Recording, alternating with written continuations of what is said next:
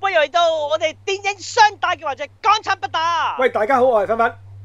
哇！飛機與呢個地上恐龍之爭。 嗯，伸延到我哋會呢、個哇，即係帶帶到就有呢個 4DX 版、IMAX 版啊，即係捲土重來。嗯係咁啊，話題大過呢個蜘蛛俠出呢個摩阿芬導演大咩特咳喎。都唔 係嘅，蜘蛛俠因為近兩日先至講啫。啊係誒，Top 冇 Gun 錯話回歸 IMAX 咧，就講咗一個禮拜啦。佢係啦，講啦。佢喂咁啊即係 Top Gun 喺嗰個宣傳好似仲勁過《侏羅紀世界》個宣傳咁嘅，到而家呢一刻都仲係。唉，即係，但係我見朱古力、侏羅紀世界都唔係我講朱古力，啊侏羅紀世界都多嘅。我我特定佢慘咯，嗯即係我覺得個發行手揸呢扎牌咧，嗯，都係咁出㗎啦。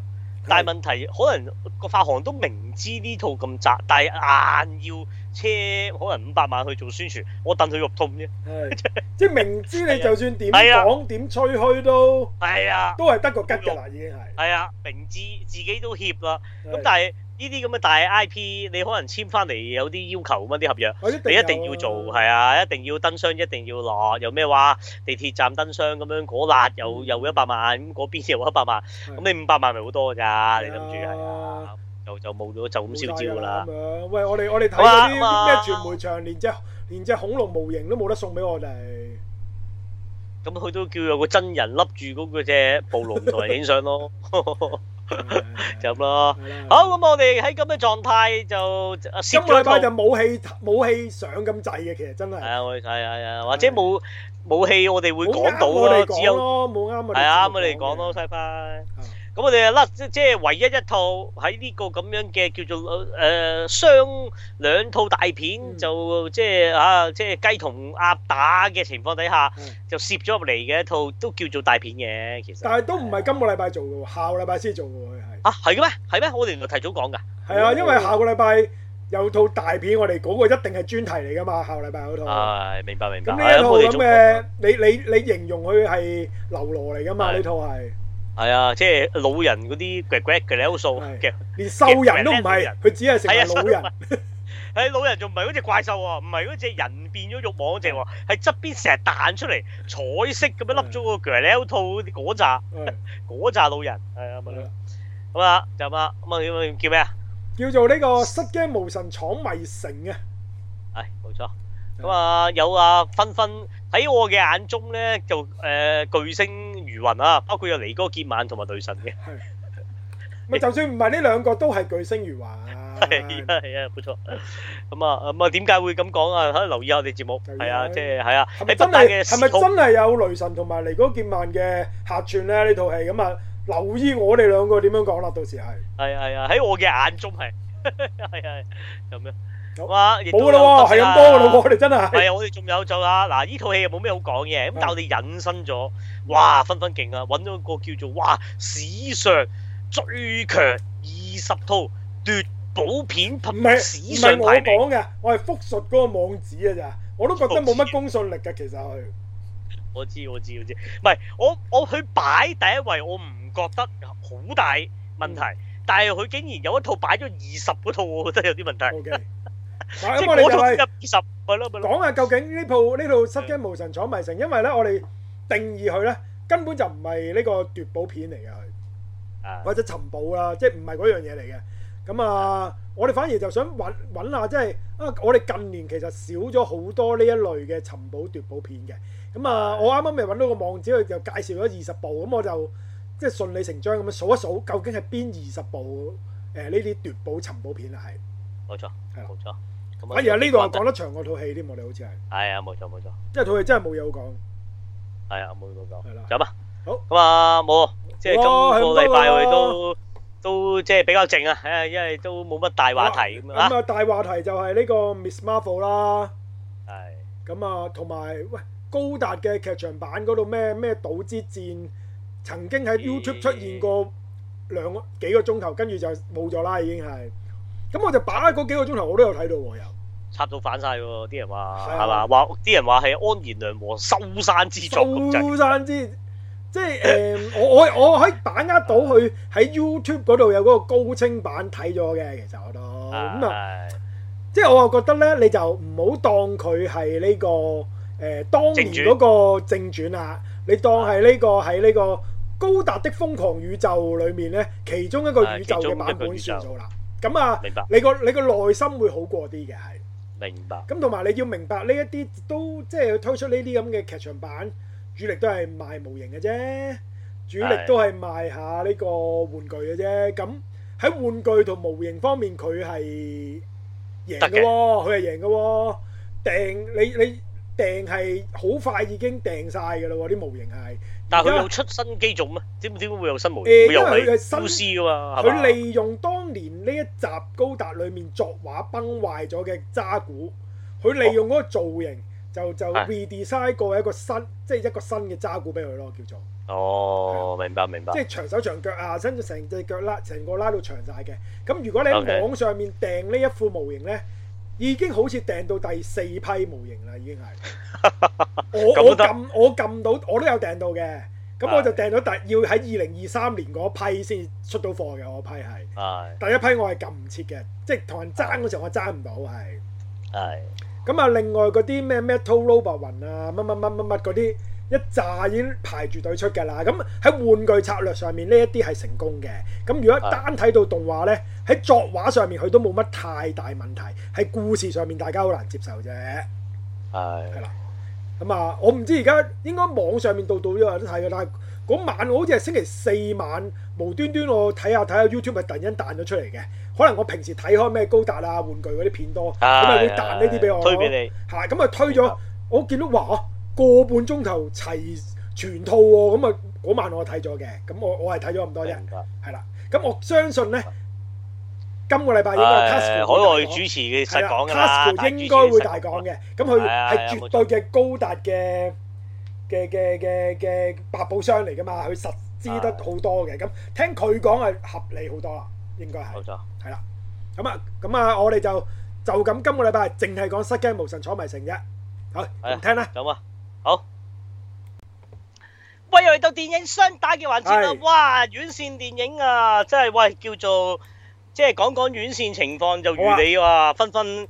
即係好勁喎！即係嗰個叫做咩啊？即係對於市場嘅嗯解讀能力，就甚至乎啊，去到預測能力係嗯咁啊，分分上個禮拜就斷言就話咧，即係 IMAX 場次同埋呢個 4D 場 次，就侏羅紀咧就會收皮。誒誒誒係啦，入晒咁樣，搞到就啊喂，呢個呢個語預言係咪都其實都好易估嘅啫？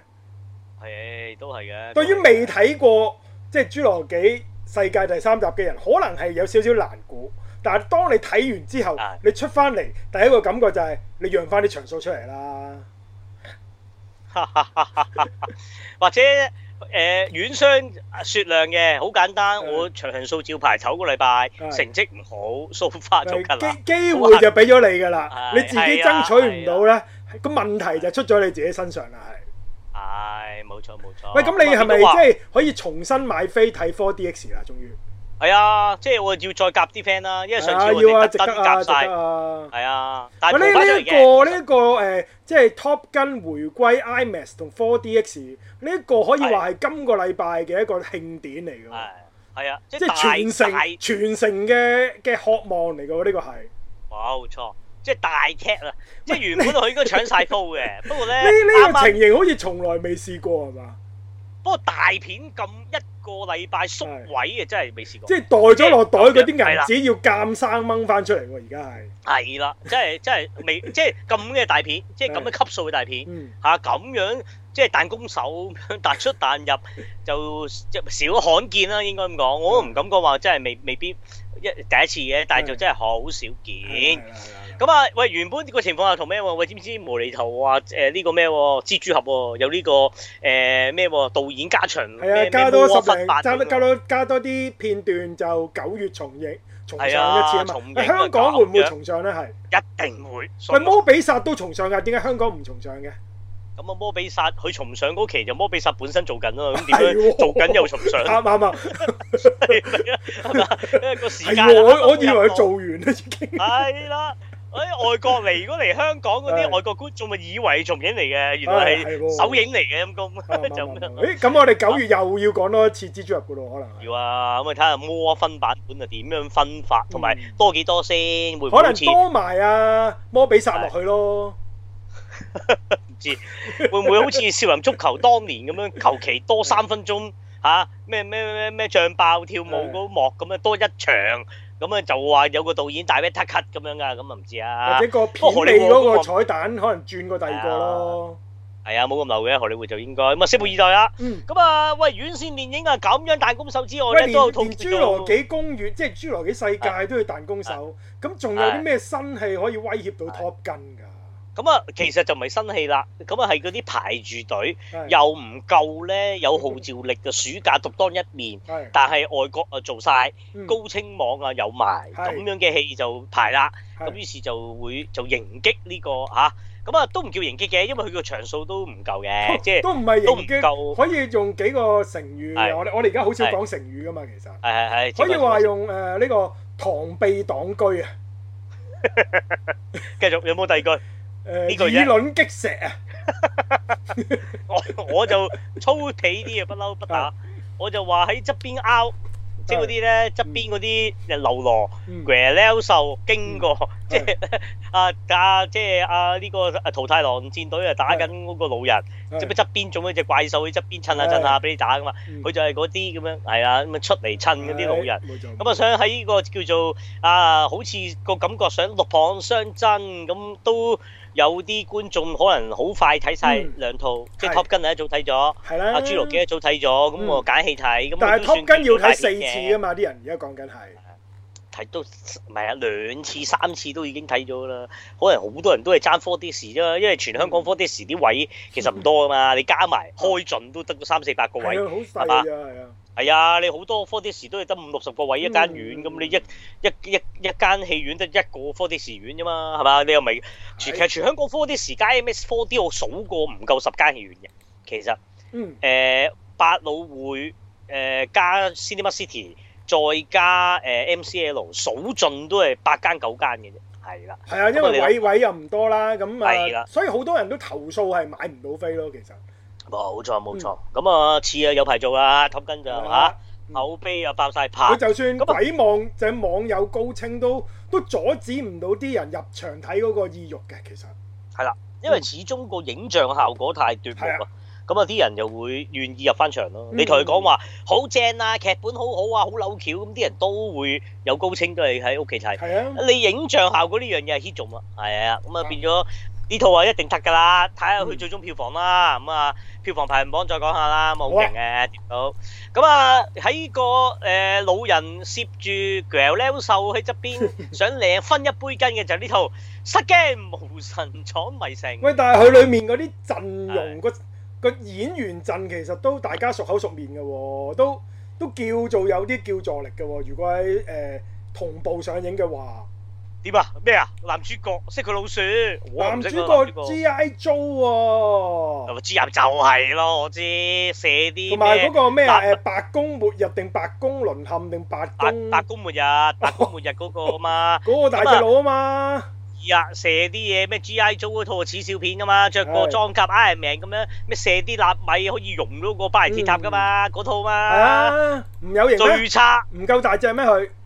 大隻咁，但係誒你大隻啊，擔唔到啊，冇票房叫助力啊，哦我啊見到白紙一張。係仲要入邊演繹啊吓，即係冇火花咯，嗯係即係只咁能女咁係啦女主角勁啦啩，女主角女主角影后級數喎。？主角梗係勁啦，之前尼哥傑曼啊嘛，係嘛最衰你頭先已經爆咗，變咗我個笑位啊冇咗。個笑位唔唔得。唔夠真係嘛？啊，因為不打咧，即係即係嗱，我強調不打，我好早打咗三針嘅，即係我呢啲咧，即係純民啊嘛，即係冇尊嚴噶啦， 冇底㗎褲啦都都除咗啦。係啊咁我好早為咗睇戲啊打晒針，嗯咁我冇中，但係唔知我發覺冇中我都有腦霧嘅。 係反而反而我有中咧，我又冇老母嘅喎。係啦，係啦，係啊，佢啊，忽忽好清醒。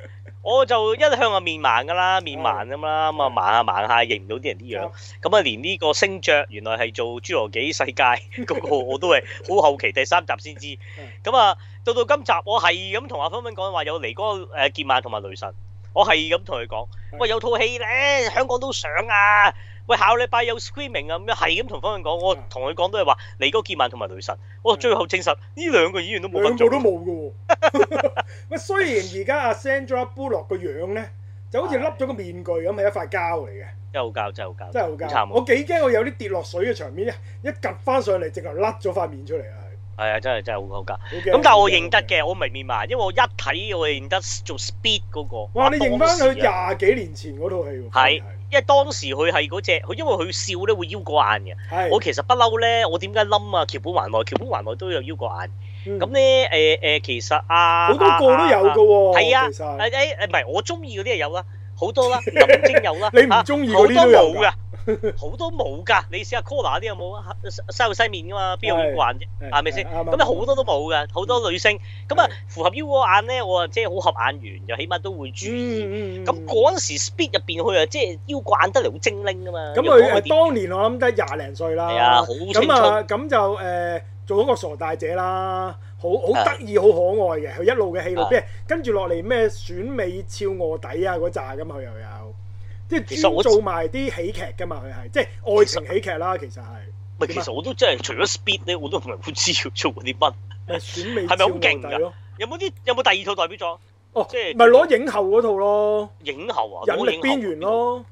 哦啊，咁啊係喎，佢佢有邊緣記得記得記得記得記得記得。如果咩嘢你連引力都做晒㗎嘛邊緣都唔記得，你就冇得救噶啦，直頭係。係啊係啊，記得記得記得記 得。你咁講我記得，我咪講咯，我有講啊，有啲邊緣咯。哦， 咁啊，跟住仲有有有咩嘅？後邊有有喂愛情嘢。哦，我記得嗱，嗯有套《情流戀屋》，係改奇洛李編維斯自改編自誒韓捉國不到嗰套《的捉戀人不到的戀人》嘅。係啦，又係經典嚟嘅。嗯我先睇情誒情流戀屋。啊，你睇過呢套先㗎，反而係。哦係啊，我嗰陣時都未成日掂韓國嘢嘅。睇睇完《情流戀屋》先話哇咁驚，哇個劇本得喎，跟住係先知原來係翻拍，再睇《出咗戀人哦，佢又唔係抄就嘅，入晒啦佢應該係買正版權翻，即係》。翻。買隻版權啊，係啊，但係唔。同㗎，唔同㗎，即係入邊啲橋有啲改咗嘅。嗯咁唔你同㗎中意誒韓國版啊咧，定係雙我張覺布羅呢個？啊，我都係中意阿我覺全智賢嗰個版本嚟嘅。贏晒，捉不到呢樣真係人，贏全晒智賢贏晒係啊，入晒冇冇辦法，因為始終個氣質唔同，嗯全智賢嗰個即係即係其實唔同嘅啫，即係即係唔同嘅，即係 荷里活拍我咗知啊我另一知樣嘢我知唔做得同，我知唔同。係啊，真係唔同㗎，係啊，咁所以咁變咗係啊又又又又發覺話原版係正好多咁樣。咁女主角就 Sandra Bullock，喂，咁奸角你認得啦啩？奸角嗰個胡鬚佬。奸角胡鬚佬面到好毒好勁㗎，誒呃唔係好勁嘅，佢拍有冇毒過用佢拍過一一個系列嘅電影咧，哦哦，佢連續做哦咗八集嘅，哦哦哦，知知，咁我梗係認得，不過就個角色唔啱佢咯。其實佢唔係第一次做奸角㗎啦，係啊，佢佢之唔前係喺《佢佢不非常斷道》嘗入邊試不斷嘗試唔同嘅戲路㗎啦，已經係係啊，但係《非常道二》入邊佢咪嗯就就係類似做過有錢佬，又嗯係好似癲癲得得咁啊，唔啱咯，冇火花，唔掂啊唔掂啊，真係唔嗯係掂。係我自己覺得唔得。咁啊知，即係哈利仔嘛，嗯係嘛？我不哈至利於波特冇啊，哈利波特係啊，哈利波特係啦。係啦，咁啊，再補啊補個喂客串誒嗰個係最勁嘅啦，應該我就成日話係雷神，咁啊點知俾啲影評人鬧到我體無完膚，我抵咁啊鬧原來嘅，其實我真係你係真係我真係覺得好似樣喎你咁講，Brad 啊 Pitt 同雷神唔似咩？唔似啊 Brad Pitt 型好真多樣咯咁啊係， ，Brad Pitt 型。咁但係自從呢呢度套戲自從阿串場 Brad Pitt 又好死咗之後咧，就開始唔好係啦睇，就直即接唔刻好睇，直接你想離開㗎啦，已經係。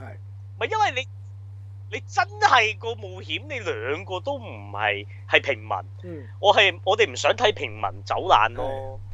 其實我即係睇平民完呢套戲去揾嘢咁個樣 我個定義呢，其實就即係開頭我以為呢套呢係一部奪寶片嚟嘅，或者尋寶片啦，係或者係咁睇完之後呢，我發覺呢係部其實係一部愛情片嚟嘅，即係係呢，都係之前有我定位啲戲種呢，誒都係講係譬如講兩夫婦咁樣呢，去度蜜月，跟住就遇到殺手啊，但係佢哋兩個有係騰雞啊，即係你記唔記得有 呢類一系列都係呢啲咁嘅有電影嘅係，即係無端端佢係哋係會有變成特務啊咁樣嗰啲啊嘛係。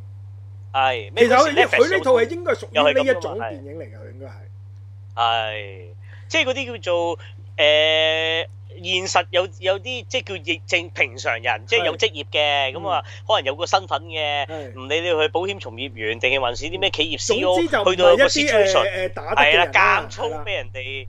係啊，係啊嗯即係監粗俾人哋追殺，又或者嗯監粗要要要要要誒嫁入咗去一啲好好好好好勁嘅事件入邊咁樣噶嘛，係嘛？咁但係你你你即係你你個 bad beat 死得又突然，而又你死完又冇變化 喎，對個劇嗯本。咁你唉真唔得。不過佢後尾有片尾嘅喎，片尾冇死嘅喎。有冇睇啊？片 尾走咗咯，係啊，有有片尾㗎，有片尾㗎。哦片尾佢喺度玩瑜伽，就話哎，佢哋兩個已經拍拖啊，係玩係緊係瑜伽就見到原來阿 Brad Pitt 喺度又玩瑜伽，跟住佢先話吓，哎呀，我以為你死咗咁，跟住佢 係咯，我都以為你死哎咗，我原來，有㗎，哦，咁我冇，哎我喎冇睇啊，冇睇哦係啊，我冇咁易死嘅，咁樣咁樣咁有個笑位。因為因為我我直頭係趕車走啊，嗰晚你計啦，你好問啦，你呃好好問啊，嗰晚好問啊，嗰晚好問。嗰晚又要好問啦咁樣。喂，原來有個咁呢個啊咁嘅咁點解有冇解釋佢點解冇死咧？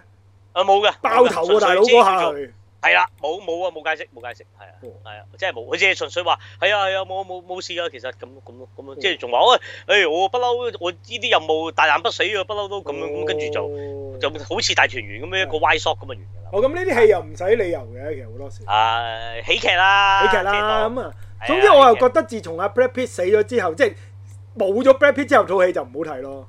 有 Brad Pitt 喺度咧，套戲又真係 OK 嘅喎，又同埋你你唯一一個真係能夠對付呢班人啊嘛，即係你有個叫旗鼓相當嘅人先得㗎。嗯咁啊兩個都係平民，咁你又走來走去，但係又永遠人哋專業嗰啲又搞唔到佢，佢又嗯跌跌碰碰冇事咁樣。呢啲即係卡通片，你嗯話嗰兩個變咗吉祥物 Q 嘅，我都冇乜所謂啊，係嘛？當卡通片睇，咁你又唔係你係正正經做，係認真做。但係你咁嘅狀態，又講佢解釋，無端端佢自己又會自發，明明就可以走甩，明明可以報警，誒即係佢哋已離經開呢件喺喺事，套戲嘅中段，其實已經脱咗險㗎啦。係啊，去咗嗰間警局嗰度報晒警，第二日飛走㗎啦。突然之間，佢哋又翻翻去嗰個迷城嗰度啦。佢哋係啊，即係又又又好似即係自己都都想揾咁樣。嗯咁呢個個嗰個誒原因好薄弱啊嘛，係嘛？你明知嗯咁危險，喂，同埋你你你明知咁危險，你照計你就算幾有考古興趣，你都唔會收埋人哋攞咗人哋啲關鍵嘢走。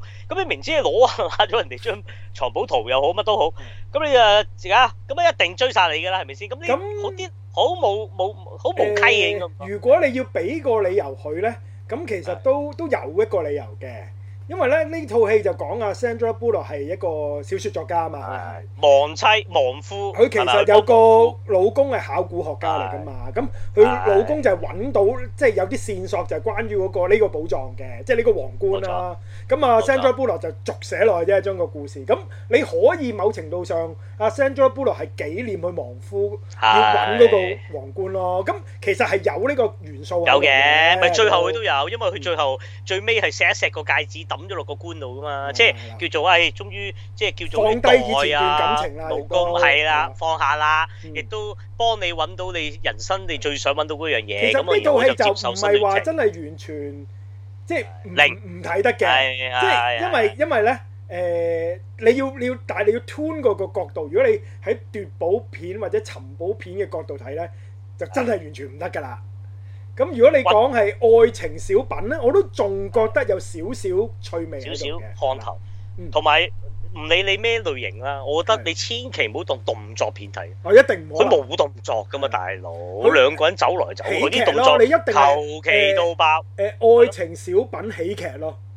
係啊，即係你將個咁一定角度 tune 到呢個位咧，咁可能你會揾到啲小趣味啦，裡面係同埋我會咁諗啊，呢套戲都叫做大銀幕上啦，佢嗯其實而家出嚟嘅質素，你就調翻轉，其實 Netflix 拍嘅戲咪就係呢隻質素。咪咁你 Netflix 而家如果大 Netflix 做上架咧，就一定俾係啦人插到反轉㗎，係啦一，定你就俾人抽到反轉。喂，嗯而家大銀幕上啦，喂，其實大銀幕都有呢啲咁嘅戲嘅，就唔好係即係大家放到咁大，嗯成日就話喂 Netflix 拍親啲戲咪就係 Netflix 咯，垃圾啊！係係電影就垃圾，劇就 OK 啦，某幾套都還可以咁樣。嗯咁啊，大人幕嘅就一定係有有有水準咁啊，唔係嘅呢個世嗯界呢啲咧就睇到一個反證啦。冇錯係啊，大人幕上咪又係 level 水準，嗯你可能咁講。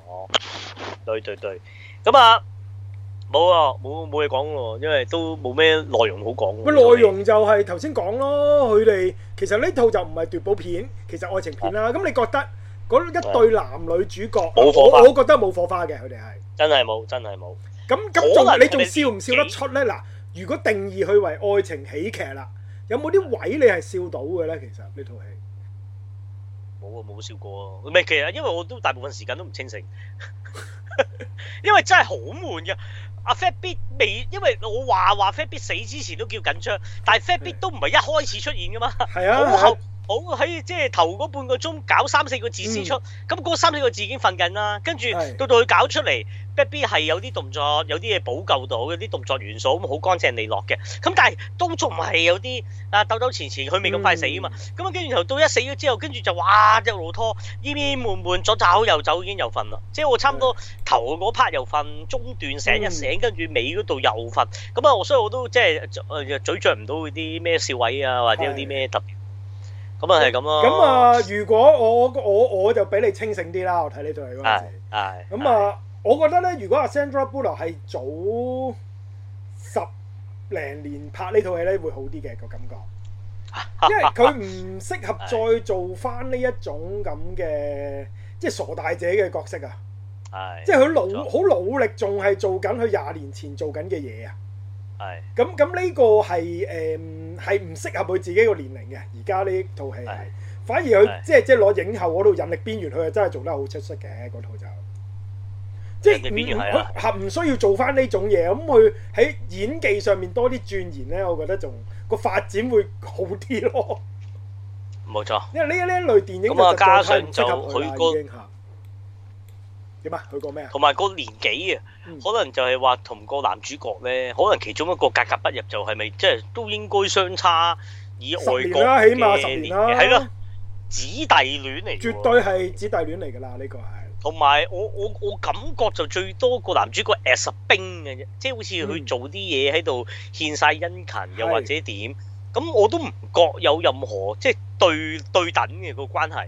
咁你唔係話你通通常呢啲戲，你梗係透過個歷險，你會慢慢地由由呢個從屬嘅關係變成對等關係啊嘛。但係套戲冇用心營造喎，又唔會有啲位俾呢、個，因為呢個佢本身又唔係勁人嚟噶嘛，即係佢都係純粹健身教練。佢係一但係個就唔會誒俾佢 Sandra 鬆 Bullock 嗰啲小説封面嗰個 model 咯，即係飾演係譬如誒阿阿維康維斯利會有一系列小説封面要有一個人扮維斯利嘅，咁佢咪係扮係維斯利嗰個 model 咯，其實係冇錯，係啊咁樣咁啊，拗晒頭啊，真係咁冇火花就好難頂。係啊愛情愛情片冇火花咧，呢樣嘢就係最扎使嘅，係啊，真係即係都叫做拍你呢個取向的話嘅大錯咯，可以咁講。即係套戲真係有有犯錯。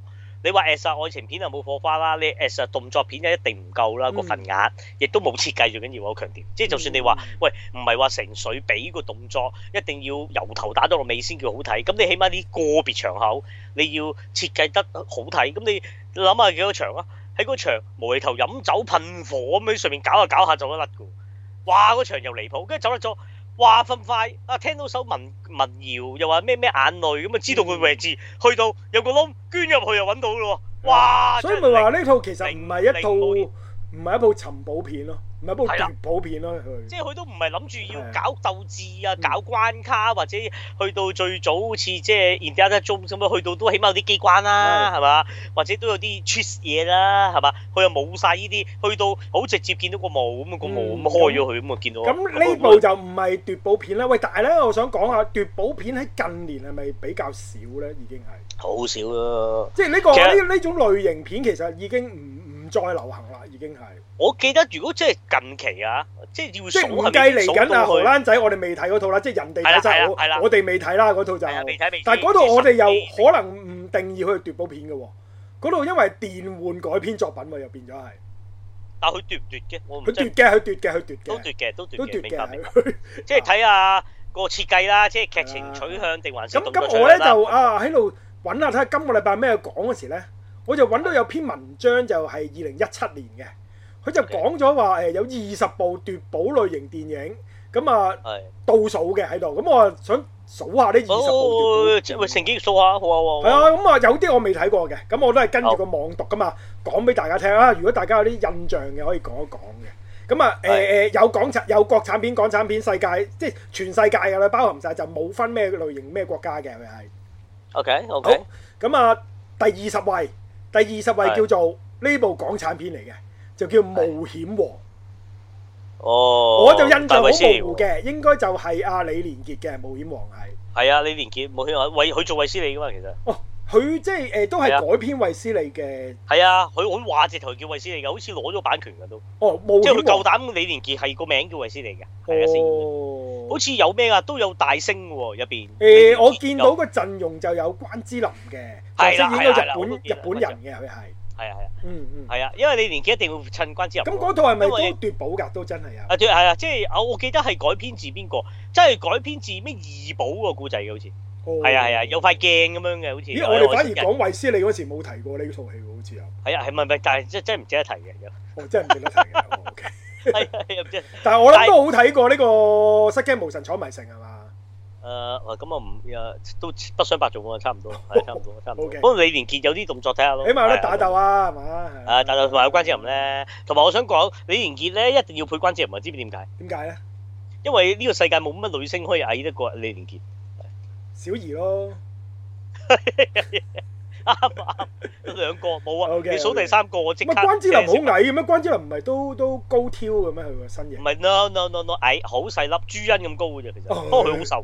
不過佢好瘦，哦係啊，不過佢好瘦，係啊係啊即。係可能個我身形比例靚，所以感覺上唔覺得佢冇錯錯。冇錯，嗯係啊係啊，好好，好細跟粒住第啊，佢都話咧，呢個阿李連嘅飾演寫小説作家嚟喎，咁真係衛斯理喎，如果係咁。係啊，真係咪先嚟㗎？係啊，咁好咁繼第續十九第十九啊，應該我19諗大家都未睇過啦，就係係誒一套印度電影叫做《新年行動》，咁應該未睇過啦。我真係冇印度戲啊，問啲啊，真係係啦。係咯。係咯佢話係係誒印度版嘅 Ocean Eleven 嚟嘅喎，喂，但係 Ocean Eleven 啊，唔算係奪寶片。有份㗎喺呢度喂，而家有份講奪，寶喺呢度有份定還嘅，是喺呢度有偷份偷嘢嘅先，嚇。即係偷嘢我都諗佢計嘅，偷嘢計埋落去。即係誒一種寶物，佢都當係奪寶咯，佢有機會。 O K，係啦哦，即係唔係局限嘅，係古代，即係要好似嗯《盜夢迷城》嗰啲唔係啦，佢局冇限。局現限代嘅，係時現代裝奪都寶得計嘅，佢係時裝都得 O 嘅。 K O K。好，明白咁第十八位呢部就時裝啦，咁就係合拍片，誒十二生肖。喂，咁啊， 你有冇睇先？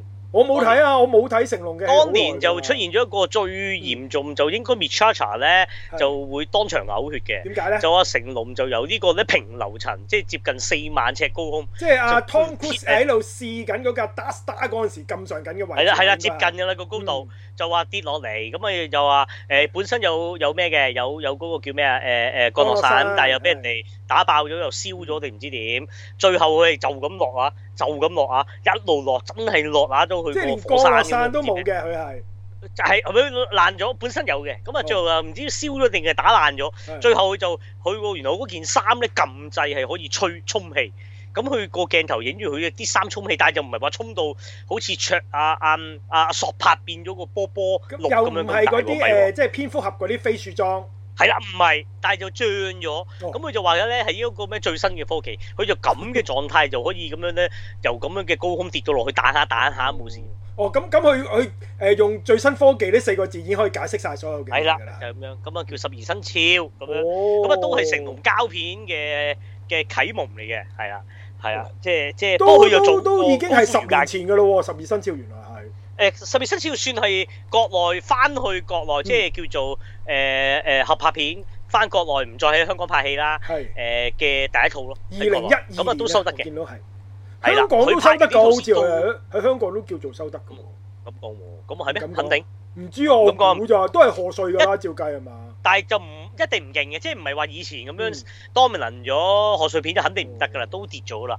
咁但係佢拍完呢套先拍《功夫瑜伽》，咁啊《功夫瑜伽》嗰時就中國同印度未交惡啊嘛，咁啊得嘅嗯《功夫瑜伽》就十五億嘅，咁但係之後成龍就唔得啦，唔得係啦哦，即係之後就嗰啲好多咩絕命狂徒啊，又唔知咩咩咩咩咩咩鐵咩鐵有個咩鐵路窮倉啊，咩鐵路英雄咁樣。誒係咪唔知同咩咩話王力咩一路宏嗰度啊？咩鐵路咩鐵路飛虎係啊係啊係嘛？係啊，鐵路飛虎係啊，類似咁樣。好似仲衰喎，鐵路飛虎係嘛？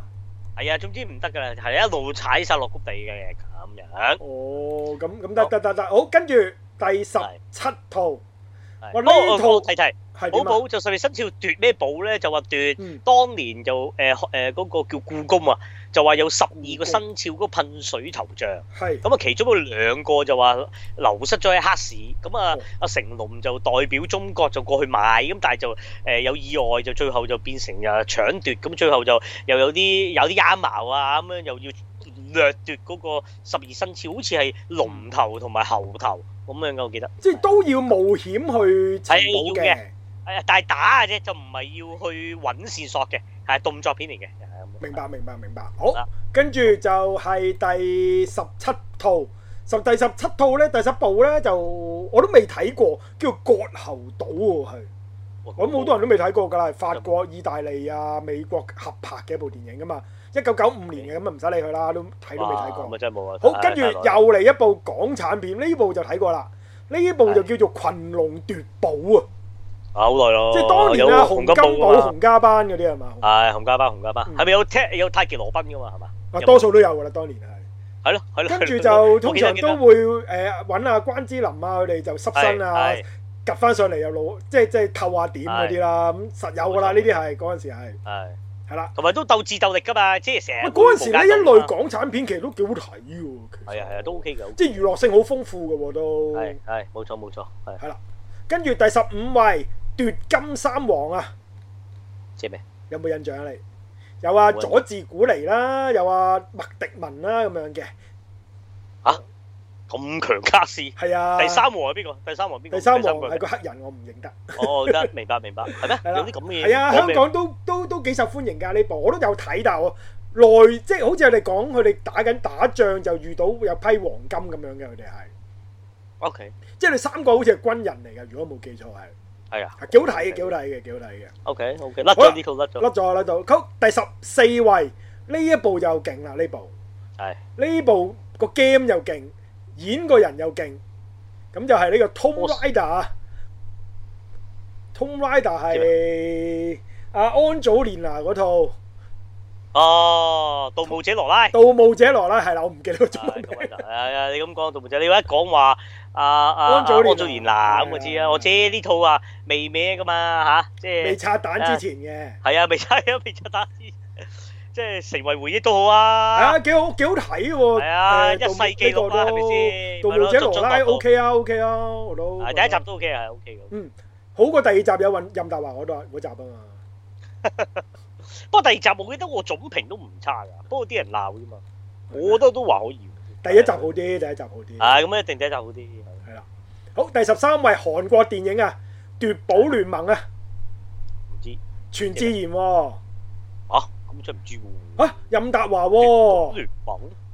全智賢任達華唔喎、嚟係啊香港拍嘅喎、你講個處置任得話，我知你邊套啊，唔係叫奪寶聯盟唔嘅。係我我因為我呢個你係台台灣灣網啊，我唔嘅我乜係啦，香港有香港叫睇做咩啊嗱呢套啊勁啊，奪奪寶嗰個其咩中咩其五個中字一嘅個好似嗰陣時係僆仔嘅咋，其中一個僆仔其實就係後尾嘅我誒我來自星星的你嘅阿阿阿阿敏教授啊啊即咩係即係哦係啊係啊係啊，我見見過劇照係啊，啊其中有個，誒男主角就係魷魚遊戲嗰個啊嘛，嗰陣時冇錯粒粒星人一睇翻。係啊，咁啊，同埋個女人，個女人都勁噶，攞咗青龍獎女影帝㗎，即係有個老女人嗯哦就同任達華調翻轉一 pair 嘅，跟住咧仲有場戲，阿任達華揸車救個老女人，跟住成架炒咗咁樣嘅，咁啊，跟住任達華死咗，即同係埋犧牲我我自己。記得我有喺 Netflix，因為而家 Netflix 有㗎嘛呢套嘢係。冇錯，咁啊我叫咩都好似叫盜啊盜賊門啊，係啊，香港譯做。哦，係啊，係啊，盜盜賊門啊！我係啦記得啊，咩全智阿全智賢有套成日換衫咁，成日 show 佢個身係啦材，好正嘅真佢係。佢就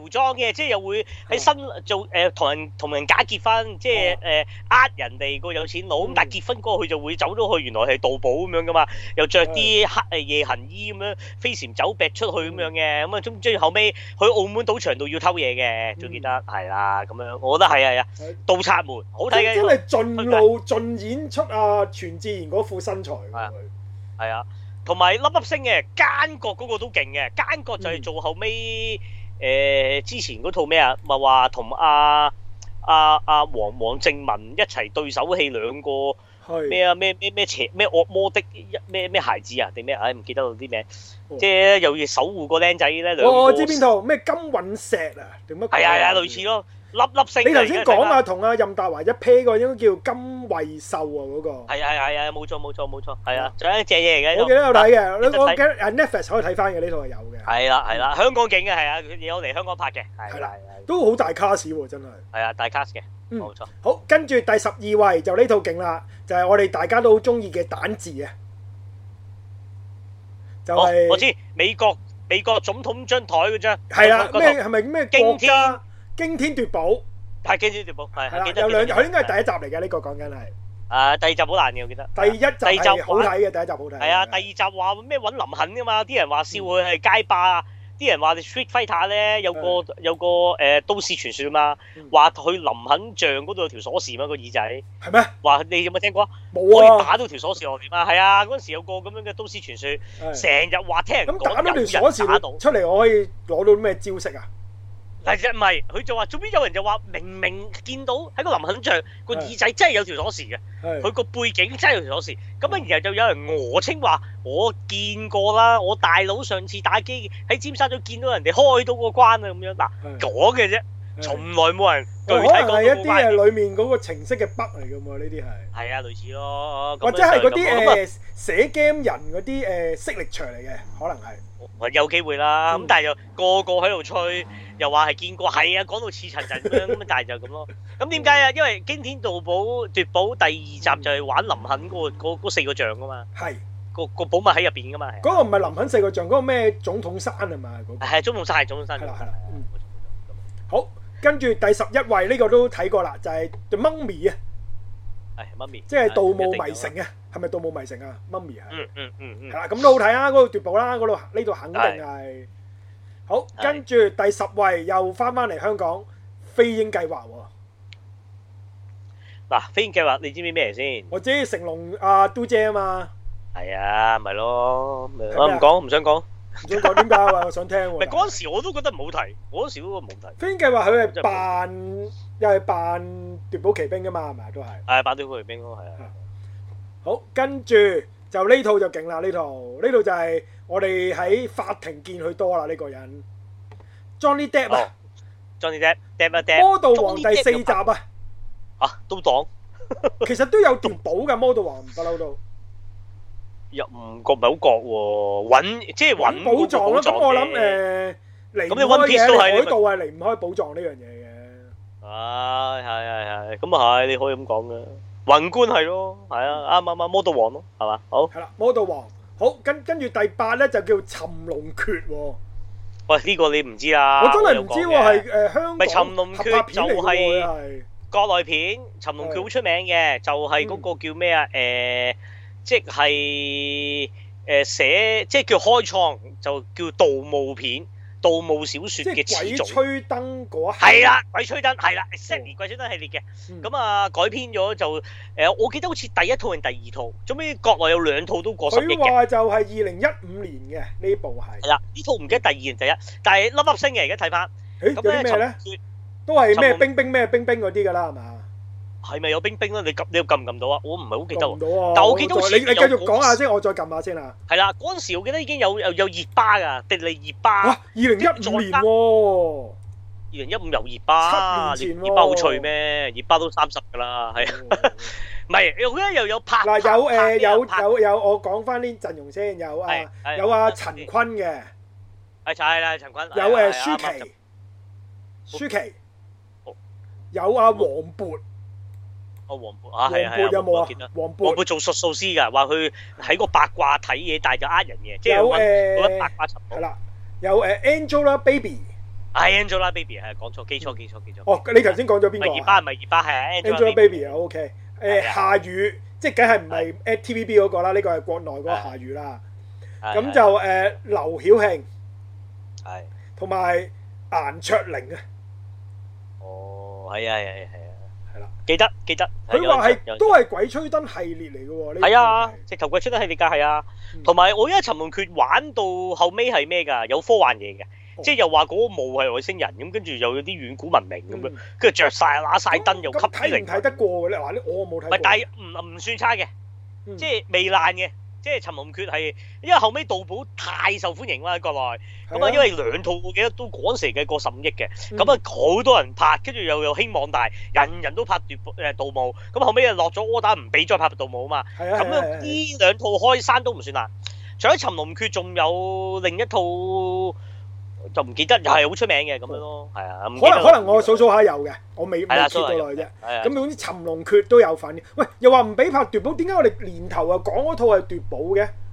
邊嗰套誒講古玩嗰套咧，唔係奪寶咁嗰個鬥智啊嘛，講古董啫咩，咁啊哦古唔算嘅董局啫中局啊嘛，我哋啱啱講完。係啊，古董局中局係啊，嗰又個唔算奪寶啦。嘅嗰個又，個擺位係啊，擺位又唔算啦，係啊，但係佢哋都要破解一啲謎題嗰啲。係啊係啊其實破解謎都題啊幾重奪寶元素嘅喎。我諗啊諗下。我諗佢係變種咯，即係明知盜墓唔拍得，咁我唔盜墓啦，就揾古物咁樣，你吹我唔漲咁咯。嗯，OK。未必係咁啦，即係走嗰啲踩擦邊球咯，係啊，好，跟跟住第七位，原來頭先我之前講嗰部啊蛋字嗰部係第二集，呢部先至係第一集嚟嘅，二零零四年呢個《哦，驚即係天真係奪寶》嘅第一集，驚天係奪寶係啊，啦係真係第總統第嗰七度位嚟嗰嘅，嗰張係台啦嗰度係啊，明白。係啦，好，跟住頭先講到其實係誒誒《盜墓迷城》第二集，而家第六位呢個就真係第《盜墓迷城》嘅第一集啦。第一集啊，OK。啊咁啊，第一集係好睇，係好睇嘅。啊，唉，記得記得，嗰啲甲蟲啊嘛，咁係咁食人啊嘛，啲甲蟲。嗯。嗯好，跟住好，跟住第五位叫《亡命奪寶》啊，呢、個真係完全唔知啊，係咩啊荷里活電影嚟嘅，好耐啊 Red Race 喎、二零零一年啊，唔識，完全唔識。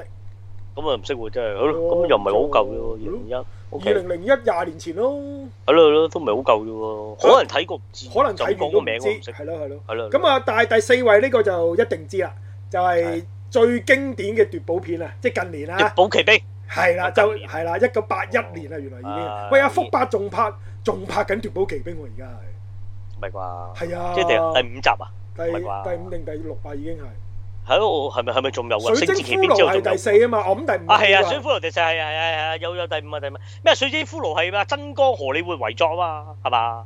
係咩？水晶骷髏係咩？係啊，我記得誒、呃真光有份做嘅，有個飾演個北韓司令啊嘛，哦咁樣噶，跟住有啲人話佢係喺荷里活嚟計嘅最後一套嘛，係啊哦，水晶骷髏仲有啊邊個噶嘛？有啊跌變形金剛嗰個男主角啊邊個噶嘛？話係啊啊夏利信福個仔咁樣噶嘛？又話係啊係啊係啊你完全失敗啦嗰度係。係啊，咁但係而家仲仲拍奪寶奇兵啊，福伯仲跑唔跑到咧？真係係咯，都喂戥你佢冇擔真係心，有少少戥佢擔心。喂 Tom Cruise 就得啫，唔代表福伯你得啊喎，福伯大佢廿幾年嘅喎應該。咪咯咪咯，即係有啲拗喎，有啲牙啊，咁所以唉，不不過都要都要撐下福伯嘅都要係咪？咁啊，《奪寶奇兵》第一集真係好經典喎，好多好多場面咧，我到而家都仲記得嘅喎，係記得，即係例如有嚿邊圓啊形嘅石追住佢啊，嗰啲你一定記得嘅喎。唉碌落嚟嗰啲咁樣嗯咯，係啊。好，跟住跟住第係第三位《Ocean Eleven》啊，就真係呢套係《Ocean 啊 Eleven》 ，OK 算唔算係奪寶？我都幾懷疑啊。唔算咯，我真係覺得佢咁樣有啲夾神偷咯，我覺得係有少少係係。咯，係啊係啊，神偷啊嘛，偷嘢啊嘛，大佬啊。咁如果你連《Ocean Eleven》都當係嘅，咁你非常道都係嘅喎。如果係係咁啊，你嗰啲打劫片咪要包晒，咁你係啊你 hit 都係喎分鐘， 咪咯咪咯，係咪先？咁啊 hit 會打劫又冇又冇咁鬥志，又冇又唔需要解謎嘅。咪咯咪咯咪咯，咁啊，起碼壞蛋聯盟係咯，如果係咁。唉，好，第二位喂，都係係奪寶奇兵，但係你估係第幾集啊？第二啊第二位第二集，第二集，第二集，佢唔係喎，佢係係聖戰奇兵啊，第三我集聖戰。奇兵第三嗯，OK，明係啦白，。即係有埋阿阿阿老新老老占士邦啊，新康納利嗰套。係係係冇錯冇錯。好啦，跟住第一位啦，你估下係咩戲啊？第一係位。嗱，呢個唔作準啦，啊只不過呢個網自己定嘅咋，唔係啊係有啲咩調查㗎，係一套國內電影嚟嘅，吓唔爆炸吓，係喺誒二零零六年嘅。嚇估啊，你估啊！嗱，我俾少少演員嘅陣容你，睇你估唔估到？我你你對係，你應該嗰陣時，你應該對國內電影都都有啲研究，有睇㗎，應該有啲睇。你研究咁嘅講係啊，你咁咁講就得。好誒、呃我話我睇下先啊，你唔好係你唔好查圍機係啊。啊，個演員陣啊，係演員好有黃渤做嘅， OK，有繼繼續黃渤，有誒、呃、劉燁，係有連晉、係郭圖、啊岳小軍、係，徐靜、哦，即係徐真，徐真係嘛？徐真係啦，徐真係啦係啦，徐真黃渤咁啊，都都都都一定大卡士啊，爆咪大卡士係啊，喎係啦係啦。徐真誒，仲有誒導演，導演係零號，哦，咩瘋狂的石頭啊？係啦點。啊喂，《瘋狂色石頭》哦我完全未睇過唔㗎，係啊，你睇你睇 OK 嘅，OK 嘅，OK 係嘅，真係一部奪寶片嚟嘅。係啊，奪寶片嚟㗎。但係係關於啲咩啊就奪寶咧誒佢係時代嘅時裝，哦揾嚿石咯， 係啊，隕石揾嚿嚟石㗎寶石咯，你咁。誒、佢後尾佢即係又講好瘋狂咁啦， 其實最後就嚿石呢套戲叫唔《係重瘋點狂的石頭》，你講嗰兩個重係啦點喎已經。因為佢佢其實佢好多嗰陣時啊，嗰陣時零號嘅戲係好好好抽嘅，即係唔同而家嘅，即點係樣好抽都嘅有意思即係乜嘢有火咧？嘅。即係意思佢係真係拍翻嗯誒諷刺緊你中國民族咯。咁《咁風雲的石球》就係其實最後佢哋揾嗰嚿石係一粒普通嘅石頭，但係問嗯題個市場話嚿石係好名貴，跟住嗯全世界人都爭相去揾，咁啊原來最後揾粒普通嘅石頭去去代表都得嘅咁。哦，即係即係都有係一少啲少諷誒刺抽抽下國內嗰啲新聞啊唔係少少嗰啲。嗰陣時係好批判嘅，咁同埋《風雲石頭》正在佢入邊好多語言我炸嘅，即係講到嗯成個所有人都係你睇到嘅嘢都唔係唔係真，講嘅嘢都唔係真，嗯，做緊嘅嘢觀眾睇到都唔係真咁樣。然哦嗯後個劇本 OK 嘅，個所以係零號第一套好受歡迎喂，嘅。之後咧，喺國內佢都有啲電影都聽過林啦。我諗你睇得多啲嘅。咁係之後有《瘋狂的賽車》，係即刻拍第二集，係啦，咁都係原班人馬嘅，係咪？原班人馬，但係就唔係奪寶啦。啊風但係雲就啲賽誒車就係咪講翻嗰扎人嘅故事定係新故事嚟㗎？唔係唔係唔係新故事，但即係係用即演係員製作啫，班底只不一過係樣。係啦。演員都一樣好似《風雲啲賽車》我係都嘛？記得好似又有黃渤啊，都係嗰扎。係啊係啊，有有黃渤有徐真咁樣嘅，一定㗎啦，係呢扎啦，係啊係啊係冇啦錯，咁啊，另外有套叫做《黃金大劫案》，係都勁嘅呢套，係喂啊 都勁爆啊爆哦，係啊都勁嘅都勁。咁有套咩無人區？喂，黃區正到爆，無人區係咪溝有啊舒淇做㗎？唔記得係咪有舒淇嘅？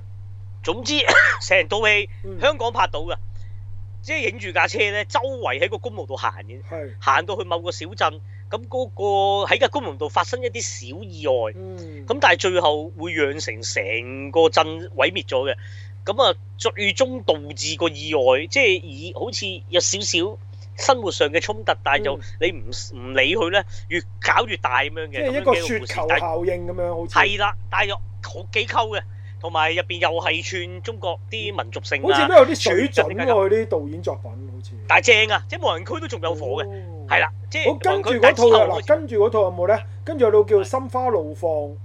嗱開始戲劇啦，十一億不過。哦，哇，都十一億嘅，即係佢一路以呢套嚟，咪除咗抽水之咪外，都仲係好收得嘅佢啲電影誒，。但係唔係嘅，瘋狂啲石頭咧，誒冇嗰陣時計，全部嗰啲唔係星嚟嘅，冇人識嘅黃渤，即係都係靠呢套就係啦。哦俾但人係呢套認識嗯上畫都趴嘅，瘋狂啲石頭，但係後世後追嗰陣時，即係都未有網上嘅，即係哦係後尾變翻咩？嗰陣時 VCD 嗰啲啲人哇講翻，哇呢套正啊咁啊，嗯即係變咗即係經典咁樣傳頌，然後就越拍越好咁樣，係啦。咁但係心花怒放就真係誒、呃因為心花怒放之係泰囧之後嘅，咁啊嗯泰囧已經爆咗啦嘛。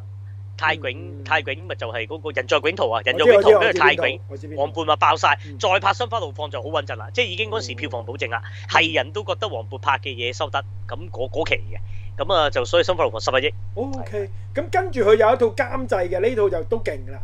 監製啫，唔係導演。咁啊，我不是藥神呢係啊勁啊，套勁啊，呢套真係呢套都好睇啊！我不是藥神我睇啊，三億啊好似係係啊啊好嗰睇，時其實好睇三億嘅，好睇真係好睇嘅呢套啊。係啊係啊 OK 嘅，跟住呢套我都有睇，就我覺得麻麻地啦，就都係瘋狂系列喎，瘋狂的外星人啦呢套係。喂，係啊，我哋有講噶，我哋有講係啊我哋有講賀歲片嘛，嘅嗰啲係啊，嗱，我自己覺得 O K 喎，係啊，但係就係就就就好係票啊，房即係咪係都後世十幾廿億都嗰啲嚟㗎啦？佢應該都。係啊係啊係啊係啊，都係都有十幾億㗎啦，冇嗯冇冇冇都都勁嘅，嗰啲賀歲四套都勁啊嘛，即係係佢係就再交套講賽車㗎嘛，人生賽車㗎咁嘛，流浪地球係唔係賀歲㗎？誒咁賀都係賀歲兩地球，流兩浪地地球球都賀都歲，流浪地球佢就做演員，佢就冇份演佢就唔係係冇分嘢，冇分嘢，冇分佢就係嘢，即係演員嚟啫啊演都唔係去拍，係係冇錯冇錯。好，跟住就我和我的祖國，即係嗰啲合拍嗰啲啦，係。跟住有套咧，好好冷門啊，我連個名都未聽過嘅，咁就叫做誒《伊巴爾的春節》喎，巴伊爾的春節，佢話短片嚟嘅，咁啊唔識啦。係啊，短片唔識。啊，跟住就冇啦，冇電影作品啦，近年就係淨冇啊係得監自製就刺殺小説家啦，監製係。係啦係啦係啦，冇啦。其實佢好似話佢都好老㗎啦，係啊，都哦都都即係都都佢都又唔唔係同埋好而家老，咧都唔係好老。誒，一九七七呢年度出世啫，大佬喂，係咩？佢同我佢細個四啊四歲。 哇！好在我睇睇。好彩你，好彩你講波，唔係，但係好似話咩嘅？因為可能佢而家佢拍嘅題材就而家唔拍佢得覺㗎得啦太多已經拘太多拘束住佢啦，咪已經係。係啊，同埋誒就冇啊，冇團火咯，已經係啊。哦，你問我，同埋唔敢拍咯，已經嗯國內已經，即係你唔得㗎啦。嗯而家你整套咩瘋狂啲石頭，講明係串緊共產黨，串緊你嗰啲官官商勾結啊咁樣嗰啲唔得㗎啦。唔得啦。係啦，即係即係好似反而嗰時啊好不屑原來我哋早十零廿年咧，國內仲開放。係啊，，一定係啊哦，係啊，真係㗎。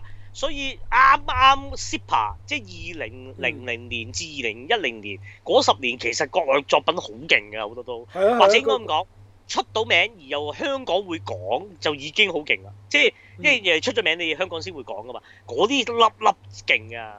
即係嗰十年係後尾，即係而家就、嗯就咩啦，即係亦都娛樂化咗，又有係網大咁開始越嚟越多，即係又有網大變咗你太量產啊嘛，嗯同埋戲院又多咗，嗰陣時未咁多戲院咧，咁你唔係咁多電影，咁而家戲院多咗又多啊，個個都話拍電影諗住揾到，跟住話一年千幾部電影，咁你上排上畫都排唔到嘅咁樣，咁咁啊變咗越嚟越濫咯，係啊，嗯。喂，咁事如實果就即係我哋想睇翻有水準嘅國內電影，即係揾翻二十年前嗰啲就冇乜走雞嘅咯。係啦而家，就十嗯即係嗯十年十年前啦至二十年前啦，係啦，你諗下嗱，嗯我哋講得出嘅唐山大地震，係。誒子讓子彈飛。唉嗱，，跟住嗱，風門啲石頭我都會會提嘅，即係如果你問我提到嗰十年嘅，跟住你當譬如啦，《非誠勿擾》啦，嗱係啊，嗰非時全常好合拍㗎睇啊，非常冇人鬧㗎，《非誠勿擾》幾正啊，咪就去咩咯，係咪先？嗯又係舒淇再加啊邊個啊？嗰個阿葛優嘛，馮小剛定葛優啊？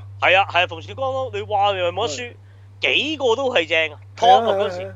巔峰都未計嗱，滿城盡帶黃金甲我都覺得唔差，不過後世啲人鬧啫，都 OK 係嘅，其實都 O K 啦，係。啊，嗰啲乜你諗下嘢誒嗰好多咩諜戰片都好睇，咩聽風者啊，係啊係啊係啊，嗰係啲啊都好係啊睇啊，嗰啲都係啊係啊，好實㗎，即係佢嗯唔係真係唔係娛樂，唔係唔係 entertain 你嘅，人哋真嗯係有團火拍咁樣，係啊，即係個本位係個個勁嘅，係啊係啊，嗯，咁啊係咁係啦啊。如果奪寶片就係我根據呢個二零一七年嗰個網址，佢就係咁樣介紹一呢二十部奪寶片啦，明白，係啦，好咁啊咁正啊，有營養有營養，係係啊，啊，咁啊咁啊呢套戲就冇乜嘢好講啊咁嘛咩有。講啦，係啊，啊咁啊呢個失驚無神闖迷城其實都要睇嘅，你上網睇其實都唔係一個損失嚟嘅。其實上網睇得啦，啊我真係上唔係一網個損失嚟嘅都覺得，同埋上網有得飛啊，真係呢套真係要飛嚟睇㗎。嗯，冇必要實時睇晒嗰兩個鐘 咯，個導演都冇心機拍嘅，我覺得。啲演員啲演員都冇心機演 嘅，係咯，冇咯，咪咪咯，佢都佢都預你飛嘅，根本上嗯咪咯咪咯。係有少少浪費咗啲幾好嘅陣容，佢其實都。啊咁啊，我諗 Pat Pitt 都，唉，都唔知點解，可能同個導演好 friend 啦，又或者係咯，又或者依都字咁樣衰咯，搞到。唔唔係佢佢演出冇問題，。佢演出好搶戲。啊，演出好長，但係即係你有污點啊嘛，呢啲即係二三線係嗯劇本嚟嘅，大佬唔係嘛？緊要，我哋對於阿你 Brad Pitt 嘅包容度好高嘅。大食係咁啊，都係嘅好，咁啊好有冇，講咗咁多，好啦，